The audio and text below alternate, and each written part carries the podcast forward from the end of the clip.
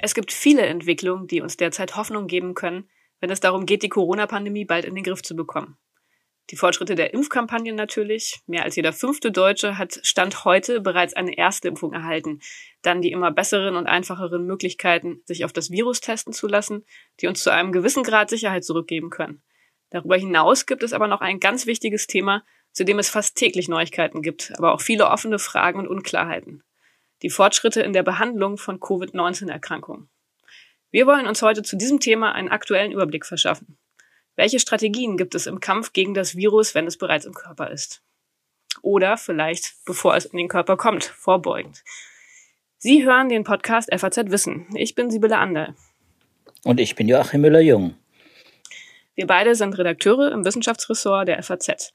Ich bin Astrophysikerin und Philosophin und kenne mich vor allem mit der Analyse von Daten und der Nutzung von Modellen gut aus. Joachim ist Biologe und bei uns neben vielem anderen insbesondere Experte für die Themen aus der Medizin, den Lebenswissenschaften und der Klimaforschung. Jede Woche diskutieren wir aktuelle Veröffentlichungen und Joachim, du hast uns heute eine ziemlich lange Liste von Studien mitgebracht, in denen es um Therapieansätze bei Covid-19 geht. Liege ich falsch in der Annahme, dass wir uns mit dem Thema heute mal auf eine relativ optimistische Folge freuen können? Ja, das äh, ist, ist sehr berechtigt, äh, liebe Sibylle. Das äh, Thema Therapieentwicklung ist, wenn man so will, in der Forschung sehr viral. Also das geht richtig äh, um. Es sind einige hundert äh, Wirkstoffe, Präparate in der Entwicklung, das schon sehr lange zum Teil. Und deswegen haben wir auch schon Ergebnisse. Und deswegen glaube ich, ist heute ein guter Zeitpunkt, mal darüber zu sprechen. Über Therapien insbesondere. Ja, auf jeden Fall ein sehr spannendes Thema, ein sehr vielfältiges Thema. Wir hatten das ja auch schon mal ähm, aus ein paar Perspektiven hier in unserem Podcast in den vergangenen Monaten. Bevor wir zu den Studien im Einzelnen kommen, ähm, du hast zusammen mit den Studien einen Überblick vom Verband der forschenden Pharmaunternehmen rausgesucht, der auch bei uns in den Shownotes stehen wird. Der ist am 20.04., also vorgestern erschienen. Und ähm, da findet sich eine ganz schöne Übersicht über verschiedene Therapiestrategien, die mir persönlich sehr geholfen hat, so ein bisschen ja zu verstehen, was die verschiedenen Strategien sein können, gegen das Virus zu, zu kämpfen. Ähm, ich würde das mal kurz vorstellen. Das waren vier verschiedene Strategien, die da genannt wurden.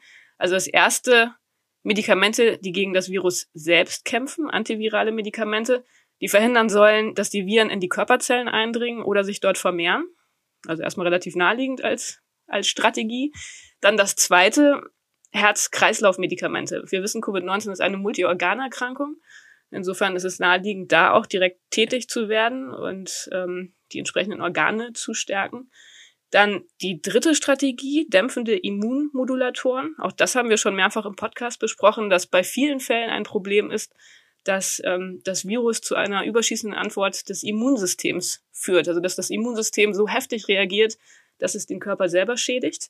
Insofern da dann die Idee, das zu unterbinden.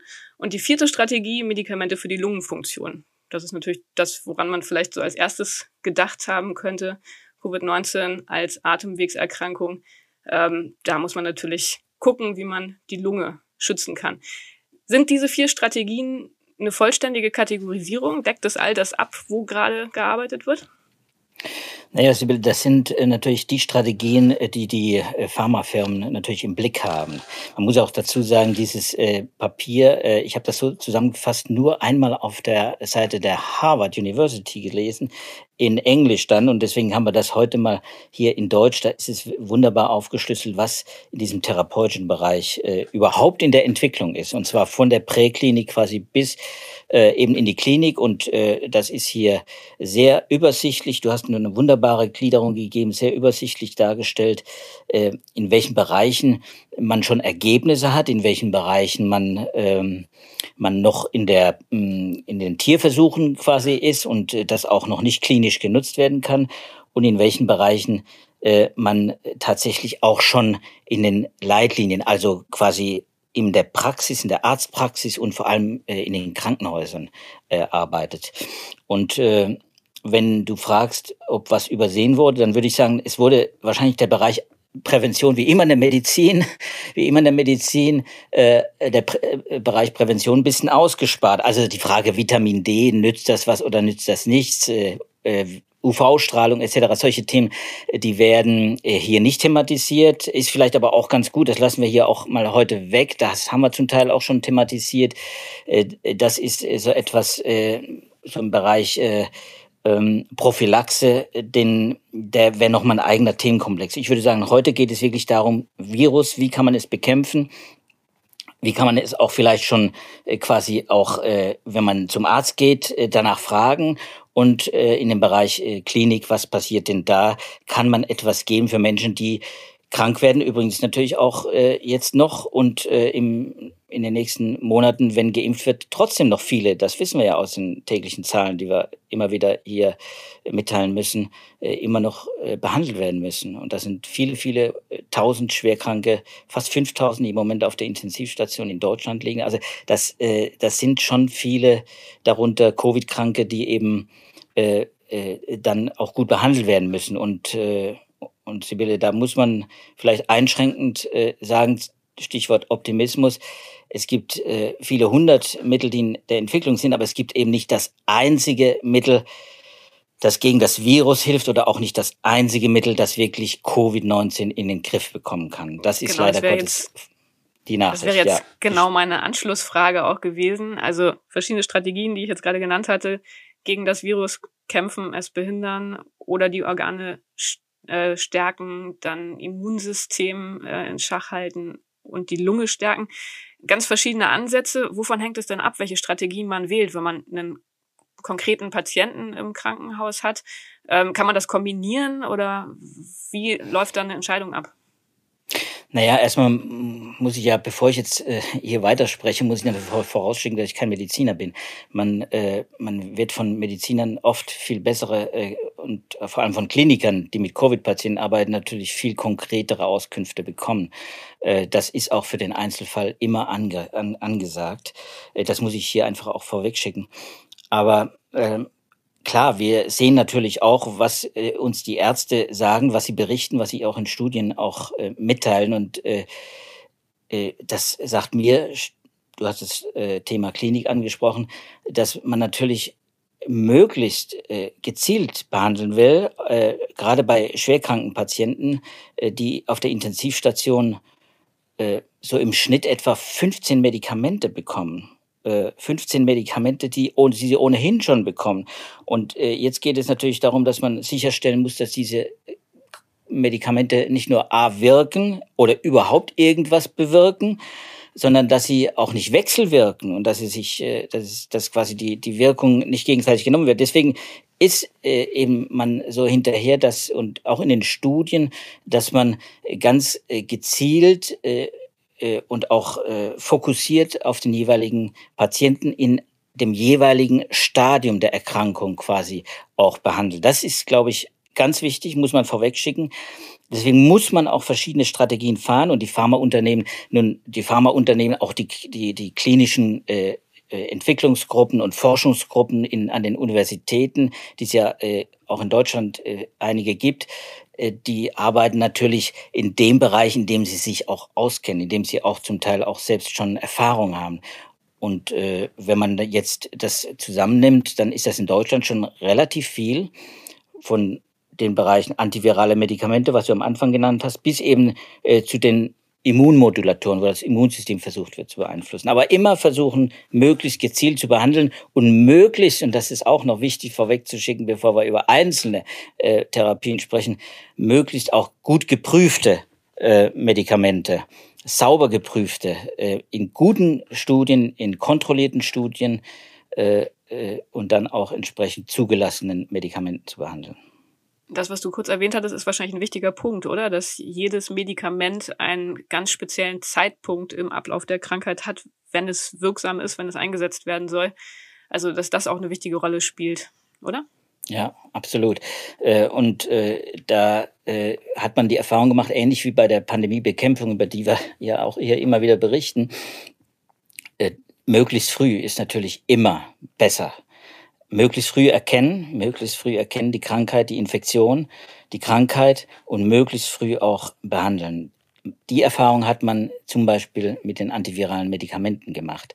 Ähm, da gibt's ja ein Medikament Remdesivir, äh, das wir hier auch schon im Podcast mehrfach hatten, das von Anfang an auch im Gespräch war, weil es, äh, es war für Ebola entwickelt worden, wurde allerdings auch relativ früh auch getestet in Studien, hat eine Wirkung bei fortgeschrittenen Covid-Patienten gezeigt. Es hat den Intensivpatienten geholfen, das Risiko, das Sterberisiko gesenkt. Und dann hat man äh, diese Studien weiterentwickelt, äh, in verschiedenen Ländern auch entwickelt. Es gibt eine große WHO-Studie. Man hat dieses Medikament, das also versucht, die, die Virenvermehrung schon von Anfang an zu unterbinden, ähm, äh, dann äh, auch zugelassen äh, mit einer Notfallzulassung und äh, man muss also auch in Europa äh, zugelassen und äh, dieses Medikament hat relativ schnell dann gezeigt in weiterführenden Studien, dass es eigentlich dann am besten wirkt, wenn man es früh gibt. Äh, also äh, die WHO-Meta-Analyse zum Beispiel hat plötzlich gezeigt, naja, Remdesivir ist vielleicht gar nicht so effektiv, wie wir uns das erhofft hatten aus den ersten Studien. Und dann, und dann hat man gesehen, woran das liegt, warum es zu solchen äh, ungünstigen Ergebnissen kommt, weil viele eben einfach zu spät auch behandelt werden. Und deswegen ist bei den antiviralen Mitteln natürlich wichtig, früh zu behandeln, bevor die Viren quasi aus der Nase und dem Rachenraum also in die Lunge kommen. Und wenn sie nämlich in der Lunge sind und sich dort schon vermehren, dann ist es quasi schon zu spät. Und das hat man bei vielen anderen Medikamenten auch die, die Erfahrung gemacht. Wichtig ist früh anfangen. Deswegen fokussiert man sich auch äh, inzwischen sehr stark so auf diese Eintrittsbereiche des Virus in den Körper. Du hast jetzt gerade Remdesivir erwähnt. Das hatten wir tatsächlich auch schon mal im Podcast besprochen, dass ja für Ebola entwickelt wurde. Ähm, das scheint ja relativ charakteristisch zu sein, dass viele Medikamente, die eingesetzt werden, einfach umfunktioniert werden und jetzt für äh, Covid-19 neu getestet werden. Es gibt aber wahrscheinlich auch Neuentwicklungen, oder? Wie ist da so das, das Verhältnis zwischen diesen beiden verschiedenen Herangehensweisen? Ja, die allermeisten getesteten, bisher getesteten Mittel äh, sind wirklich äh, Repurposing-Medikamente, also wirklich Medikamente, die eigentlich schon für andere Therapien zugelassen sind äh, oder in der Endphase der Entwicklung waren und jetzt dann umgewidmet werden für die Behandlung von Covid-Patienten oder eben für die Frühbehandlung von Infizierten. Da gibt es eben verschiedene Beispiele, verschiedene Ansätze, aber die große Mehrzahl sind solche Mittel, weil natürlich, es ist ja klar, das kann sich jeder denken, ein neues äh, Mittel, ein neuer Wirkstoff, der entdeckt wird, der aber noch nicht getestet wird, äh, der muss natürlich erstmal durch diese ganze äh, Kaskade von Prüfverfahren, die für ein Medikament notwendig sind. Und das dauert Jahre, ne? von der Phase 1 bis zur Phase 3 am Ende mit den großen Zulassungsstudien dauert es Jahre, bis sichergestellt ist, dass die Medikamente nicht nur wirken, nicht nur äh, in der Petrischale wirken, äh, sondern eben auch äh, dann äh, im im, im Körper wirken und in den klinischen Studien auch eine Wirkung zeigen. Das, das dauert. Und wir haben die Erfahrung gemacht, Chloroquin ist ein, oder Hydroxychloroquin, das Malariamittel, das im Prinzip fast ja jeder kennt, der Auslandsreisen macht in die Tropen. Das war ein gutes Beispiel dafür, wo man einfach äh, sehen konnte, wie zu schnell äh, ein Mittel, das schon zugelassen ist, das auch preiswert, billig ist, leicht herzustellen, weit verbreitet ist, wo viele Menschen vielleicht ein Vertrauen haben, auch in dieses Mittel. Wenn man das allerdings dann repurposed, also umwidmet äh, zur Behandlung von, von Covid-19, äh, dann muss man halt nochmal genau hingucken, ob das auch wirklich wirkt in den Dosierungen, die nicht giftig sind. Und, und dann hat sich äh, in den Tierversuchen oder in den Kultur, in den Kulturschalen hat sich zuerst gezeigt, jawohl, das Mittel wirkt gegen gegen Covid-19, also gegen SARS-CoV-2, gegen das Virus, ist antiviral im Prinzip, wunderbar. Das versuchen wir jetzt mal, das testen wir. Es gab ja sogar diese äh, Affäre, darüber hatten wir ja auch gesprochen, schon mal, ist auch viel berichtet worden, natürlich bei uns auch in der Zeitung, äh, dass es äh, von, von verschiedenen äh, hochrangigen Politikern beworben wurde als quasi Prophylaxe. Man nimmt das Mittel, das Malariamittel und dann bekommt man kein äh, Covid-19, weil sich das Virus nicht im Körper vermehren kann. Tatsächlich war es so, dass es in den Kulturschalen schon in Dosierungen verwendet wurde, die quasi auch die Zellen vergiftet haben. Und dann war es natürlich nur ein Schritt weiter, bis man dann festgestellt hat in den Studien, naja, das Mittel mag ja die Viren abtöten, aber es tötet leider auch äh, zu viele Zellen im Körper ab. Und dann gab es Herzprobleme, äh, all die Dinge, die die das dann an Nebenwirkungen mit sich gezogen hat. Und dann hat man dieses Mittel jetzt mehr oder weniger für die, für die Covid-Behandlung aus dem Verkehr gezogen. Da gibt es einige Beispiele dafür. Wenn wir jetzt nochmal diese verschiedenen Bereiche angucken, also die antiviralen Medikamente, die Herz-Kreislauf-Medikamente, die dämpfenden Immunmodulatoren und die Medikamente für die Lungenfunktion, was würdest du sagen, wo tut sich derzeit am meisten? Naja, ich würde sagen, am interessantesten, und äh, das haben wir auch hin und wieder mal erwähnt, äh, weil da die meisten Studien auch äh, in, hochrangig publiziert werden und man spürt, dass da die viele Firmen, viele Biotech-Firmen, die, die ja sehr entwicklungsstark sind, äh, auch dran waren vor dieser Pandemie schon und jetzt die, diese Phase genutzt haben, um, um dann auch äh, in die Richtung zu entwickeln, Richtung SARS-CoV-2. Das sind eben monoklonale Antikörper.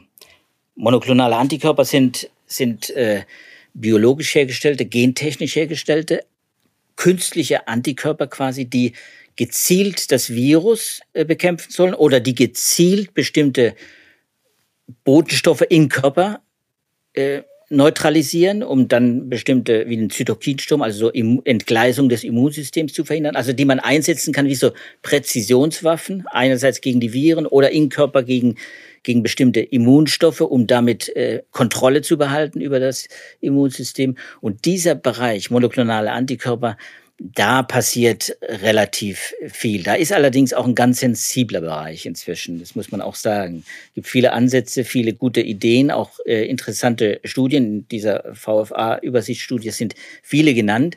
Und man, man, man merkt, dass da äh, eine große Hoffnung ist, dass sich dass sich da viel tut. Aber man muss auch sagen, es gibt äh, inzwischen auch Rückschläge. Und das betrifft nicht nur dieses äh, Tocilizumab, was wir schon äh, mal immer wieder am Anfang letztes Jahr, du erinnerst dich vielleicht im Sommer auch besprochen haben, hatten, so ein Medikament, das, das eben immunmodulierend wirkt, äh, das gegen einen, einen dieser Bodenstoffe auch ähm, gerichtet ist und äh, dann so einen Zytokinsturm vermeiden sollte. Da gibt's inzwischen sehr, sehr, sehr gemischte Ergebnisse. Da ist man eher vorsichtig. Also das würde ich hier nicht als großer Gewinner dieser Forschungsinitiativen äh, vorstellen wollen. Eher, eher schon das Mittel äh, oder solche Antikörper, die, die dann natürlich äh, durch, durch die Behandlung von Ex-Präsident Trump äh, zum Beispiel ins Gespräch gekommen sind, also Antikörper, die, äh, die gegen das äh, Virus selbst gerichtet sind, gegen, den, gegen das Spike-Protein, so eine Art passive Impfung, so eine, so eine passive Immunisierung, wo man also quasi auch antiviral unterwegs ist, aber auch sehr gezielt gegen eben dieses Virus und viele Probleme, die andere antivirale Mittel haben, nicht hat. Und äh, diese, da gibt's ganz unterschiedliche Ansätze dazu und äh, unterschiedlich erfolgreich auch, muss man sagen. Und da gibt's auch mal, ich habe eben gesagt, Rückschläge. Da muss man auch sagen, äh, es, das Virus entwickelt sich ja weiter und dann kann es auch passieren, wie jetzt äh, durch die FDA bekannt gegeben, dass einer dieser monoklonalen Antikörper, äh, Bamlanivimab, äh, quasi die Notfallzulassung, die es erhalten hatte, wieder zurückgezogen wurde, weil weil äh, das Mittel offenbar eben nicht mehr gegen die neuen Varianten äh, wirken. Und das äh, ist jetzt wieder ein ganz anderes Thema. Das ich weiß, das ist mein Lieblingsthema, aber es ist, ich finde es spannend, weil, weil diese monoklonalen Antikörper als Präzisionswaffen, ich habe es ja auch immer wieder äh, quasi beworben und habe gesagt, das ist eine gute Idee. Ausgenommen, dass sie natürlich teuer sind, das muss man immer sagen. Das ist eine teure Therapie, die man kaum prophylaktisch äh, anwenden kann, weil es einfach wirklich teuer ist. Ähm, aber mh, es ist halt so, dass sie als Präzisionswaffen auch eben äh, so Achillesfersen haben. Und die tauchen jetzt dann auch auf, wo diese Varianten, äh, wo quasi die, äh, die, die Mutationen in dem Virus dazu führen, dass diese Viren, dass der Erreger ausweicht und dann eben das, der monoklonale Antikörper plötzlich nicht mehr funktioniert. Bei dieser, bei diesem Bamlanivimab zum Beispiel ist es so, dass, dass die Empfindlichkeit eben äh, dann durch das Auftauchen äh, von neuen Mutationen äh, plötzlich um den Faktor 1000 herabgesetzt war. Und das ist natürlich für eine Medikamentenentwicklung ist es schon problematisch. Ne? Ja, wenn wir jetzt zu den Studien kommen, da gab es ja tatsächlich einige in den vergangenen Wochen. Eine hat besonders für Aufsehen gesorgt, weil Karl Lauterbach sie sehr positiv auf Twitter besprochen hat. Da ging es um ein Asthma-Spray, Zu welcher Kategorie von Therapie gehört das und was steckt dahinter? Ja, äh, das äh, ist äh, das hat äh, Furore gemacht, natürlich äh, völlig zu Recht. Das ist in einem herausragenden Journal in Lancet Respiratory Medicine erschienen. Äh, ist eine interessante Studie aus Großbritannien, allerdings eben auch eine kleine Studie. Und bei dem Medikament ähm, äh, Budesonid äh, handelt es sich um einen Wirkstoff, den viele Asthmatiker verwenden. Äh, und äh, deswegen war natürlich die Hoffnung, wenn das im Asthmamittel äh, enthalten ist, wenn es zugelassen ist und wenn es dann auch noch wirkt, dann könnte das jetzt auch vielleicht eine Möglichkeit sein, sich mit einem Spray quasi zu schützen vor der Infektion und vor natürlich von einer schweren Erkrankung. Draufgekommen ist man natürlich und da muss ich vielleicht so einen kleinen Querverweis geben. Äh, die Sandra Ziesek, die Frankfurter äh, Klinikerin hier, die auch im Coronavirus-Update äh, zusammen mit Christian Drosten einen Podcast macht, die hat das wunderbar erzählt und auch äh, wunderbar dieses Paper äh, begutachtet quasi. Da kann man sehr schön erkennen, welche Schwierigkeiten äh, es gibt, solche Studien auch so zu lesen, dass man nicht übertreibt. Und äh, ich muss sagen, äh, diese übertriebene Reaktion, die es gab auf dieses Asthma-Spray, ähm, die ja wirklich äh, in alle Bereiche, ich habe selber äh, zu Hause quasi äh, Hinweise gekriegt, ja, wir sind aus dem Schneider, wir haben jetzt das Asthma-Spray. Äh, das muss man natürlich wirklich mit, mit großer Vorsicht genießen, weil nicht nur diese Studie Schwächen hat, über die Sandra Ziesig sehr ausführlich gesprochen hat, sondern weil, ähm, weil man wirklich nochmal darauf hinweisen muss, man dieses Mittel äh, muss erst in großen, randomisierten, kontrollierten Studien geprüft werden. Vorher kann in den Dosierungen, in denen das hier in dieser Studie angewendet wurde, kann man gar nicht mal sicher sein, ob es auch sicher genug ist. Es gab übrigens äh, nach dieser Veröffentlichung und nach dem äh, ersten Hype äh, von, von Karl Lauterbach äh, und anderen, äh, muss man ja auch sagen, eine Stellungnahme der Deutschen Gesellschaft für Pneumologie und Beatmungsmedizin und auch die Allergologen, die Deutsche Gesellschaft hat sich äh, geäußert in einer Stellungnahme, in der klargestellt wurde, warum man diese aufgrund dieser einen Studie jetzt nicht davon ausgehen kann, dass Asthmasprays mit Budesonid wirklich die gewünschte Wirkung haben. Und du hast ja gefragt, Sibylle, nach der Wirkung. Wie funktioniert das? Ja, das, äh, die, die Wirkung ist wahrscheinlich zweierlei. Man weiß es gar nicht ganz genau. Man hat nur festgestellt, Asthmatiker gehören nicht zur Risikogruppe. Ist äh, überraschend äh, gewesen, ganz am Anfang, äh, weil man eigentlich gedacht hat, gerade Asthmatiker sind vielleicht dann, äh, wenn es um eine Lungenkrankheit geht, vielleicht besonders empfänglich für dieses Virus. Nein, waren sie nicht. Und das ist, liegt eben offenbar daran, dass viele dieses Asthmaspray verwendet haben. Das wirkt zweierlei. Das wirkt zum einen, äh, wirkt es offenbar tatsächlich antiviral. Hat man, äh, hat man in Laborexperimenten nachweisen können. Äh, es ist nicht gigantisch die Wirkung, aber es wirkt antiviral und es äh, besetzt offenbar auch ein Rezeptor oder, es sorgt dafür, dass ein Rezeptor in den äh, Lungenepithelien, den ACE-Rezeptor, der quasi die Eingangsstelle für das Virus in den Körper ist, dass es den quasi reduziert und damit auch die Empfänglichkeit des Gewebes, des Lungengewebes für den für das Virus herabsetzt. Ne? Deswegen ist das sehr plausibel, war alles und ist nach wie vor plausibel dass dieses Medikament funktionieren kann.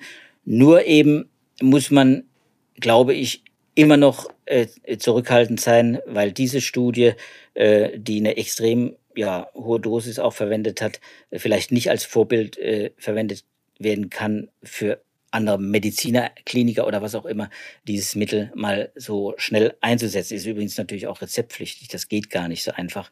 Nur wir sollten in diesem Podcast die Gelegenheit äh, äh, äh nutzen, auch wirklich darauf mal hinzuweisen, dass man da vorsichtig sein muss. Es ist, auch das werde ich äh, übrigens dann in den Show Notes mal verlinken, es, ist, es gibt eine S3-Leitlinie, inzwischen auch eine Empfehlung zur stationären Therapie von Patienten mit Covid-19.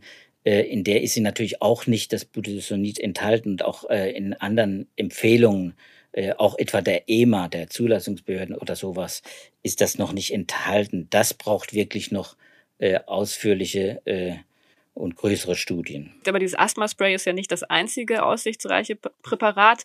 Es gibt noch eine andere Studie, die du mitgebracht hast, die ganz interessant klingt, in der es auch um ein Oralpräparat geht, das die Vermehrung von SARS-CoV-2 hemmen soll und das in Hamstern getestet wurde. Was hat es denn mit dieser Studie auf sich? Ja, das, äh, das ist deswegen eine interessante Studie aus Nature Communications äh, veröffentlicht äh, vom NIH, also vom Nationalen Institut für Gesundheitsforschung in den USA, die größte Forschungsinstitution im Gesundheitsbereich weltweit. Ähm, die ähm, die hat ein Medikament, einen Wirkstoff sich angesehen, der ähnlich wie Remdesivir wirkt. Äh, dieses antivirale Mittel, über das wir vorhin gesprochen haben, ist ein Nukleosid-Analogon. Äh, es wirkt ähnlich gegen das äh, Virus wie Remdesivir, nur mit einem Unterschied. Und deswegen fand ich das so besonders interessant es ist so eine Art Pille danach. Es wird, es ist, man kann es oral nehmen. Remdesivir muss äh, muss tatsächlich äh, äh, in den Blutkreislauf aufgenommen werden. Also das kann man nicht einfach durch eine Pille äh, verabreichen, Remdesivir, sondern hm, da muss man quasi äh, äh, das Mittel verabreichen äh, durch Infusion und äh, wird deswegen auch auf Intensivstationen auch nur angewandt, in den Kliniken quasi. Äh, und hier haben wir es mit einem Mittel zu tun, das ganz früh in der Entwicklung ist, muss man eben dazu sagen, ganz früh mit Tierversuchen, du hast gesagt, der klinische, äh, der, der Hamster, der syrische Hamster ist ein ist ein Tiermodell für diese SARS-CoV-2-Krankheit. Da vermehrt sich das äh, Virus äh, sehr gut, äh, ähnlich äh, wie bei Menschen. Und dieses Mittel hat eben diese besondere Eigenschaft, es kann oral gegeben werden. Die, die Tiere schlucken das quasi und wir Menschen würden es auch schlucken. Man könnte es dann eben geben, wenn man eine einen Hochrisikokontakt hat. Also wenn man weiß, man hat sich jetzt jemand äh, genähert, der ähm, der eben krank ist, der die äh, Symptome hat oder eben, wo sich rausstellt, jawohl, der hat äh, äh, dann einen positiven Test gekriegt, also der war möglicherweise auch hochinfektiös, dann sollte man dieses Mittel quasi einwerfen, die Pille einwerfen und dann quasi könnte das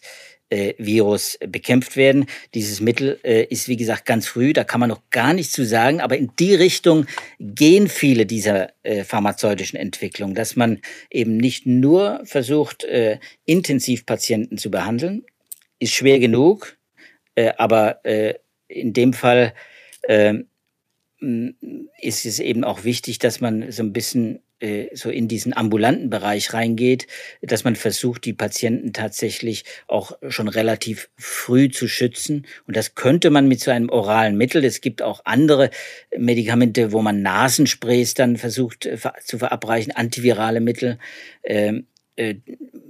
Ein, ein Mittel aus Rotalgen, auch das kann ich gerne äh, verlinken. Da arbeiten zum Beispiel Erlanger Wissenschaftler dran, aber auch international argentinische Wissenschaftler, äh, die da darüber publiziert haben, die gezeigt haben, dass man so dieses Rotalgenmittel, was äh, gegen Erkältungskrankheiten schon relativ stark im Umlauf ist, ähm, äh, so eine Art physikalische Barriere aufbaut gegen das äh, gegen das Virus und dann verhindert, dass das Virus sich äh, so im, im Nasenrachenraumbereich äh, bereits, äh, bereits ausbreitet. Und, und das sind eben solche, solche äh, Wirkstoffe, die dann eben äh, früh gegeben werden können und wo man dann äh, ganz anders auch mit dieser Krankheit umgehen kann. Das ist ja ganz wichtig, dass wir früh eingreifen, es gar nicht zur Erkrankung möglich kommen lassen. Sobald sie auf der Intensivstation sind, äh, ist das Problem wirklich da. Äh, Intensivpatienten sind äh, natürlich extrem gefährdet für schwere Verläufe, für Long-Covid,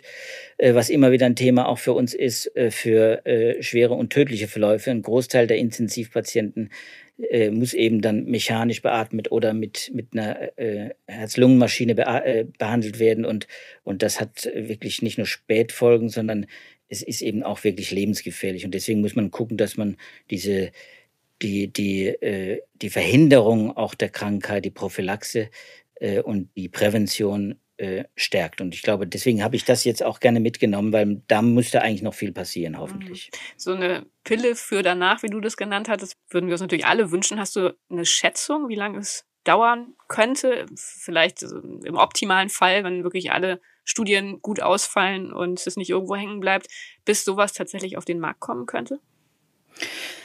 Naja, äh, das Mittel äh, wurde interessanterweise schon getestet, äh, früher gegen Hepatitis C-Viren getestet. Da kommt's her, da hat man es quasi entdeckt. Das hat noch gar keinen Namen, dieses Mittel. Das heißt im Moment MK4482.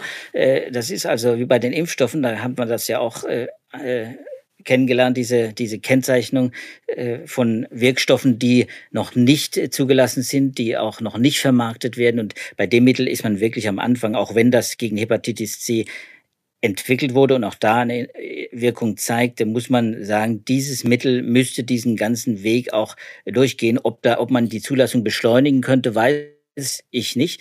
Da müsste man sich mit den Zulassungsbehörden mal äh, äh gewissermaßen unterhalten und müsste das mal nachrecherchieren, wie schnell sowas kommen kann. Aber es ist klar, es wird ja auch so sein, dass wir mit der Impfung, die wir jetzt haben und äh, die dann vielleicht hoffentlich Ende Sommer äh, dann auch abgeschlossen ist, jedenfalls bei den Impfwilligen abgeschlossen ist, dass wir dann das Virus nicht los sind. Dafür spricht ja vieles und das könnte bedeuten, dass wir das Mittel ohnehin brauchen.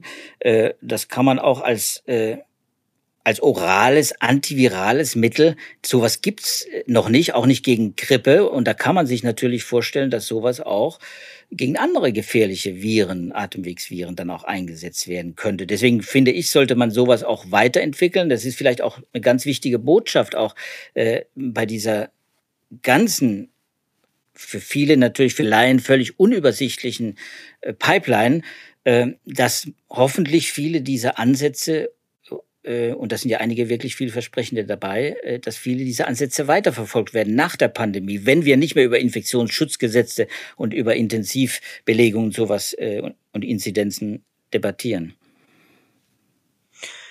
Ja, lieber Joachim, ich glaube und fürchte, unsere Zeit ist jetzt so langsam auch schon wieder um, aber ich glaube, das war heute eine ganz wichtige Folge, denn ähm, gerade wenn wir weiter in die Zukunft denken und sich ja immer die Frage stellt, wie können wir langfristig mit dem Virus leben, ist das natürlich ein ganz, ganz wichtiger Baustein, die Frage nach den therapeutischen Möglichkeiten. Und ich, ich würde, weißt, ich habe ja sowieso immer die Tendenz, mit etwas Positivem zu schließen, aber ich glaube, heute haben wir wirklich mal genügend Grund dafür, ähm, denn es scheint ja so zu sein, bei allen Schwierigkeiten, die es immer gibt bei diesen Entwicklungen, dass es einige vielversprechende Ideen gibt, vielversprechende Ansätze und dass da gerade sehr, sehr viel passiert.